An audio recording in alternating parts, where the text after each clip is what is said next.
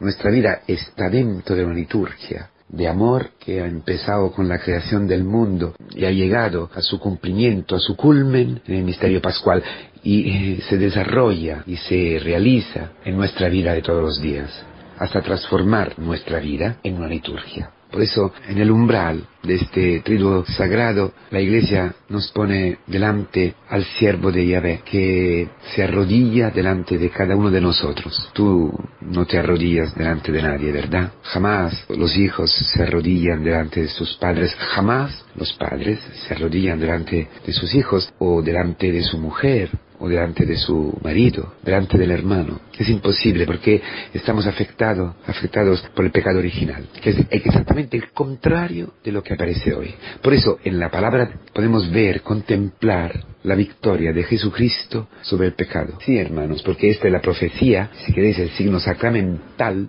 de su obra maestra, del cumplimiento de la obra que el Padre le ha confiado, vencer al pecado y a la muerte que es su consecuencia. El pecado es uno en la soberbia, es el orgullo. Después de, la soberbia, desde el orgullo, desde el pecado de Adán, todos los pecados nacen, se desarrollan y nos matan. Y matan a los que están a nuestro alrededor. Es el orgullo que nos hace enalzar, en subir, subir, subir, subir más arriba de los demás, para usar de ellos y saciar nuestra hambre de amor, nuestra hambre de lo que hemos perdido con el pecado. Todos los días nuestra vida es el exacto opuesto de este Evangelio, que es una forma plástica, una forma muy concreta y muy real de cómo se realiza la Eucaristía. La Eucaristía es la entrega total de nuestro Señor Jesucristo a todos nosotros. Es el que se hace carne con nosotros, se hace una carne con nosotros. Es fuerte para todos, de una forma o de otra, la necesidad de sentirnos amados, de sentirnos tocados por el amor. Todos los pecados de sexo, por ejemplo, proceden de esta necesidad, que es nuestra vaciedad. Estamos vacíos. Nadie y nada nos llena y por eso buscamos, por eso hacemos de todo para poder sentir, para poder tocar algo que nos diga que existimos y que somos, y que somos para alguien. El pecado nos ha alejado del Padre, nos ha alejado de la comunión con Él, nos ha quitado identidad, nos ha quitado dignidad, nos ha quitado la gloria de Dios, es decir, su presencia, su Shekinah en nosotros, la que da dignidad, identidad, la que llena nuestra vida, sacia nuestra vida de forma sobreabundante, de forma que podemos vivir ya no para nosotros mismos, sino para los demás. Pero hasta que permanecemos en el pecado, hasta que el pecado domine sobre nosotros, experimentaremos cada vez más nuestra soledad, nuestro vacío. Y por eso buscaremos, buscaremos tocar, abrazar, eh, placer, llenar, luego el dinero, luego el poder, y luego prestigio, luego ser considerados. Todo esto es porque estamos, somos vacíos, desnudos, pobres, sin nombre, sin identidad, no somos. Por eso San Pablo dice que en Cristo nosotros que somos pobres, que somos los últimos, que somos inútiles, que somos como hijos abandonados, sin padres, sin madres, sin nadie, podemos ser, ser. El ser es en Cristo. Y Cristo ha venido para dar un vuelco a la situación del pecado, a la situación que el pecado nos ha llevado, donde el, pecado nos ha llevado, la lejanía total desde el Padre, desde la dignidad, desde la identidad, desde la plenitud desde la felicidad, desde el paraíso. Y Cristo se dobla, se arrodilla para llegar a tocarte, a tocar tus pies. Estos pies que, que han pisado hasta este momento la tierra más lejana de Dios esta prisión, este lugar donde están los puercos, los cerdos, como el hijo del pródigo. Allí ha llegado Cristo, allí llega esta noche Cristo. Te arrodilla, se postra delante de ti. Él, que es el infinitamente más alto, más grande, Él que está por arriba de todos, Maestro y Señor, Quirios y didáscalo, el único que puede enseñar, el único que tiene poder, el único Señor, se hace el siervo un siervo no valía nada, no valía nada. Lo dice el mismo Señor, ¿no? Vete allí y él va, ven aquí y ven acá. Y luego, después que ha vuelto del campo, ¿qué, le digo? ¿Ven a comer conmigo? No, sírveme, sírveme. Y luego quizás tendrás tiempo para comer algo. Un siervo, tu siervo, mi siervo. Lo que tú y yo buscamos pecando está delante de nosotros hoy, arrodillado, acariciándote, lavándote, besándote los pies, los pies que toda tu carne, que es toda la carne que has botado, entregado al pecado, que has manchado, estos pies que han obedecido a tu razón esclava de la mentira del demonio y han ido a pecar, han ido a obligar a los otros a hacer tu voluntad, han ido por los caminos lejos de Dios, opuestos a los de Dios, enemigos de Dios. Estos pies sucios cogieron las manos. Lo que vivimos en la iglesia, en la comunidad, sacramentalmente, es lo que ha hecho y hará hoy Cristo para ti, para que tú puedas darte cuenta, para que tú puedas ver, tocar, sentirte tocado, tocado, acariciado, acogido, amado, unido. Los pies en la escritura a menudo son imagen disimulada de, la sexualidad, de, sí, de los órganos genitales. Hasta esto es para decir que Cristo se une a ti de una forma intimísima, como nadie puede.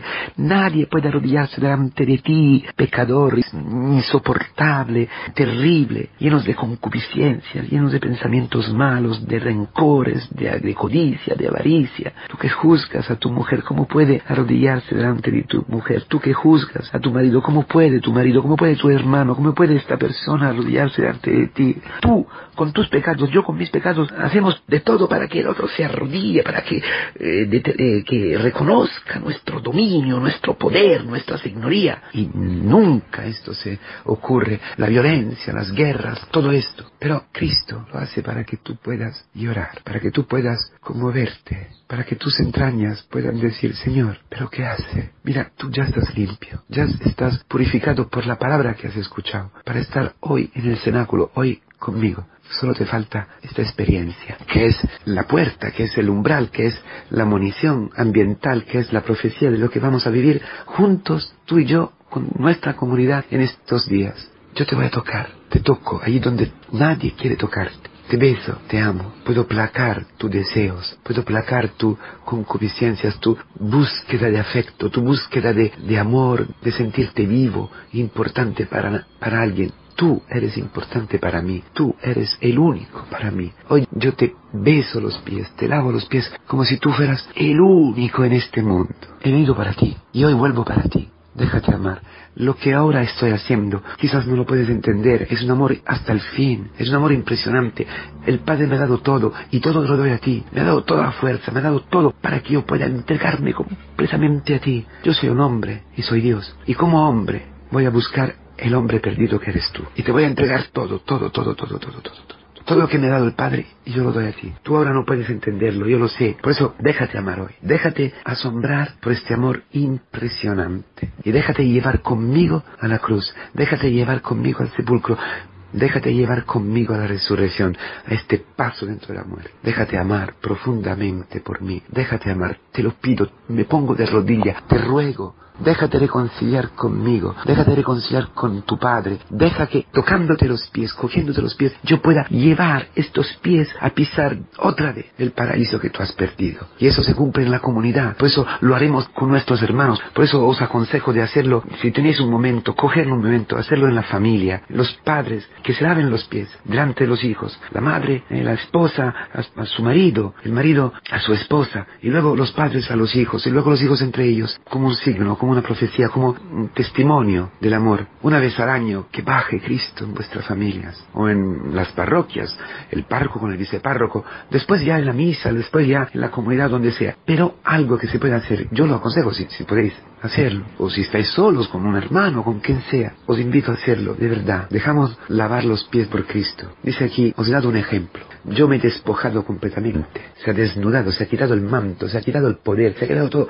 Se ha hecho siervo, siervo, siervo tuyo, siervo mío. Pero este ejemplo no es un ejemplo para seguir. Digo, de hecho, te he dado un ejemplo, imítame. Es imposible. Este ejemplo quiere decir, he dado un sacramento os he acogido dentro de este gesto, dentro de este sacramento, de este signo, dentro de mi amor. Y por eso dentro de eso tú estás transformado. No hay nada de moralista, nada de legalista. Es como Cristiano Ronaldo, Messi, un gran jugador. Tú y yo no podemos llegar nunca a ello. Si me pongo cuatro horas al día a hacer ejercicios para dominar la pelota o lo que sea, quizás podría jugar algo. Cuando el equipo necesita esta jugada para saltar el otro, que viene para mí, yo no tengo esta capacidad. Voy a perder la pelota.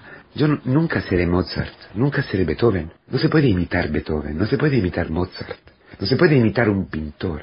Por cuanto perfecto no es. Si tengo algo dentro, quizás lo superaré, este maestro, pero tengo que tener este genio. Es lo mismo. El ejemplo que nos abre a la bienaventuranza, a la dicha, es acoger este amor. Os he dado el ejemplo para decir, me he arrodillado delante de ti, has acogido este amor, te has dejado abrazar, lavar, limpiar, perdonar, purificar, has dejado que esta naturaleza nueva, que es la mía de siervo, llegar a ti, has dejado que yo me uniera a ti con este pan, con este vino, con esta Eucaristía, conmigo mismo, te has unido conmigo, has dejado que yo me pueda unir, que me case contigo, que sea una sola cosa contigo, has dejado esto, ese es el ejemplo, ese es el sacramento, esa es la nueva naturaleza. Entonces te doy este genio, te doy esta arte, te doy este espíritu para que tú seas dichoso, para que tú seas bienaventurado, es decir, vivir así con tus hermanos, vivir así en tu parroquia, en la misión, servir al otro, arrodillarte delante del otro. No hay otra bienaventuranza en esta vida. Para mí, cura, ¿la bienaventuranza qué es? Estar en Japón, evangelizar, que la, que la gente se convierta.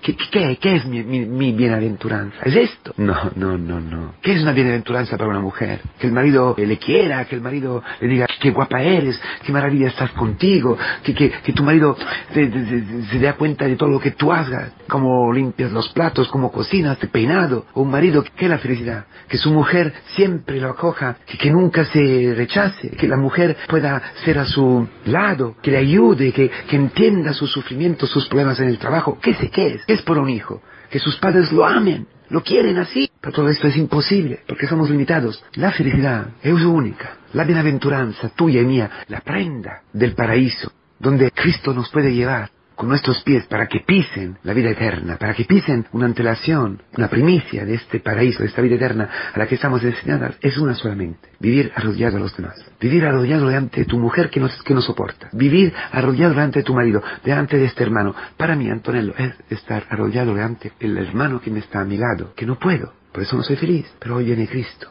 y lo, cumple en mí. Me da el ejemplo, es decir, se hace él mismo carne de mi carne para que esta forma de vivir sea mi forma. Mi forma de vivir sea transformada, cambie de forma, sea transfigurada en su forma de vivir. Y eso se cumple sacramentalmente, se cumple por gracia dentro de la comunidad cristiana, que es el cuerpo de Cristo, donde todo eso se regala, se da gratuitamente a todos nosotros. Y lo podemos experimentar en nuestras familias, en nuestra comunidad. Y vivir así, esta es la única felicidad, la única verdadera felicidad que nadie nos puede quitar, es estar arrodillado como María delante de Cristo, que se encarna en el hermano. Esto es el misterio de la Eucaristía, ser acogido, ser abrazado, ser tocado, ser sanado, ser amado, ser justificado, ser purificado, ser transformado por el amor de Cristo, la sangre de Cristo en tu sangre, su cuerpo en tu cuerpo, su pensamiento en su pensamiento, su mirada en su mirada, su discernimiento en su discernimiento, su forma de pensar, de vivir, de actuar instante a instante dentro de ti, en esta unión profunda que se da en la comunidad, que se da dentro de esta esposa que se casa con Cristo y nunca estamos solos. Por eso lava los pies a los doce, a todos, a,